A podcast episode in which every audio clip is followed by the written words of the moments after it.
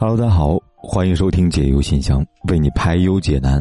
如果你也想跟凯哥讲讲你的故事，欢迎订阅公众号“凯子”，在微信里搜索“凯旋的凯，紫色的紫，凯子”，在菜单栏的第二栏给凯哥来信，期待你的消息。今晚地方来信的凯哥你好，今夜特别把故事分享给你听，也不知道你会不会看到。从二零一四年的毕业开始说起吧，那一年我十九岁，邹鑫二十七岁。我刚出学校毕业实习遇到他的，当时我眼里的这个男人是成熟稳重的、幽默帅气的。那时刚好有妹子喜欢他，我的低调青涩很成功的吸引他的关注，没有过多形式的追求就答应跟他在一起了。长达五年的恋爱长跑，在二零一九年的二月二十七号，终于成为一家人了，领证。可是领证那天我哭了。不是因为感动，也不是因为激动，而是因为难过，特别的委屈难过。因为最值得纪念的一天，我没有收到他给的任何一样礼物，哪怕一朵花、一个小红包都没有。我们领证的不是因为要结婚，而是因为要买房。房子首付三十万，十五万是我出的，十五万他借来的。这么多年来呢，我们一直分分合合，无数次的争吵，没有爱情，也没有感情。我也不知道，怎么就任由自己犯下了那么糊涂的一次错误。现在找你倾诉是让你给我建议，我该怎么断掉这段关系呢？真的很累，走不下去了。姑娘你好，我见过很多人把婚姻当成感情的救命稻草，他们会在感情出现严重危机或难以维系的时候呢，试图用婚姻来拯救爱情，也可以说是不甘心吧，不走这一步呢，不相信两个人爱情真的没有希望，还会有人呢，会发现婚姻无法挽救爱情，还试图用孩子来改变一个男人。甚至一个孩子不行，就是再生一个，这样结局呢，几乎无一例外都是悲剧。当一个男人呢不爱的时候，你所做的一切，都只不过是满足自己的幻想，并不能够改变这个人，更做不到改变现状。于是呢，出现一种情况：有些人谈了很多年恋爱，终于结婚了，可是婚后呢，很短的时间就迅速离婚了。之前张靓颖不就这样子吗？轰轰烈烈结了婚，不惜跟妈妈闹翻了，甚至还背负第三者的骂名，都在所不惜。结果呢？结果是被现实狠狠的打脸了。最终，他必须承认，那个男人呢，并不是一个理想的伴侣。他一直以来呢，期待的爱情只不过是他的一个梦罢了。你现在呢，才结婚不到半年，你已经试过了，努力了，最终发现两个人还是走不下去，那又何苦再坚持呢？趁现在没有孩子，无非就是一起买这套房子。要么呢，你把钱给他；要么他把钱给你，钱两清了，感情就两清了。最后呢，和双方家长说清楚，就算被骂了，被闲言碎语了，总比承受痛苦要好吧。每个人呢都会做错一些事情，年轻的时候呢做错没有关系，只要我们能够及时回头就好了。怕就怕你明明知道错了还不肯回头，或者说呢还继续抱着希望，继续心存幻想，这才会让你万劫不复呀。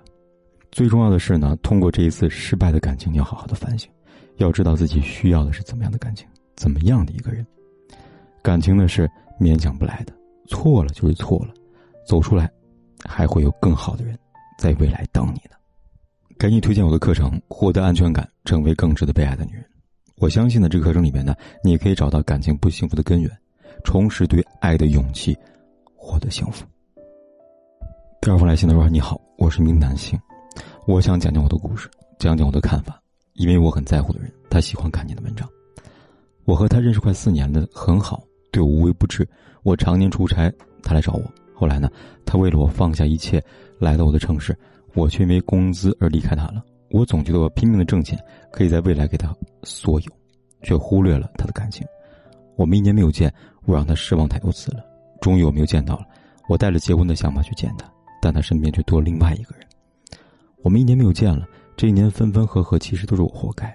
我的世界也崩塌了。